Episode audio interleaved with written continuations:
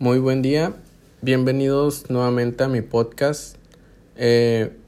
este día les estaré hablando sobre los modelos estadounidenses Fordista y japonés Toyotista. Eh, es muy interesante ver las similitudes y diferencias entre los modelos estadounidenses y los japoneses, pero es más interesante ver el impacto de estos modelos en un país latino con una clase obrera muy amplia y fácilmente manipulable debido a la escasa experiencia en temas laborales.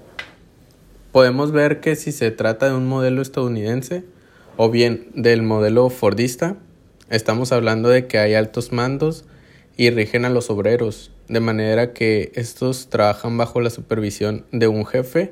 que constantemente los incita a realizar su trabajo de manera más eficaz que el de sus compañeros, creando de esta forma una competencia entre trabajadores,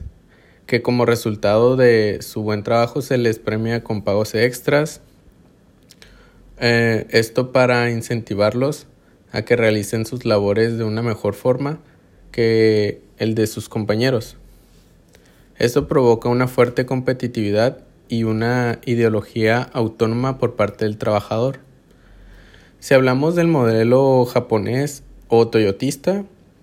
nos estamos refiriendo a un modelo que inicia, incita el trabajo en equipo, contrario al modelo fordista, que ellos incitan pues el trabajo individual. Desde mi punto de vista, yo pienso que el modelo japonés es mejor que, eh, que el fordista en muchos aspectos, ya que hace que el trabajador se sienta parte de la compañía, lo que hace que sea más eficiente y en temas de producción, pues que produzca más la empresa y todo gracias al trabajo en equipo que se implementa en este modelo. Em, es bastante curioso ver cómo este tipo de modelos anteriormente mencionados fueron aplicados de distintas formas en una sociedad obrera que a pesar de la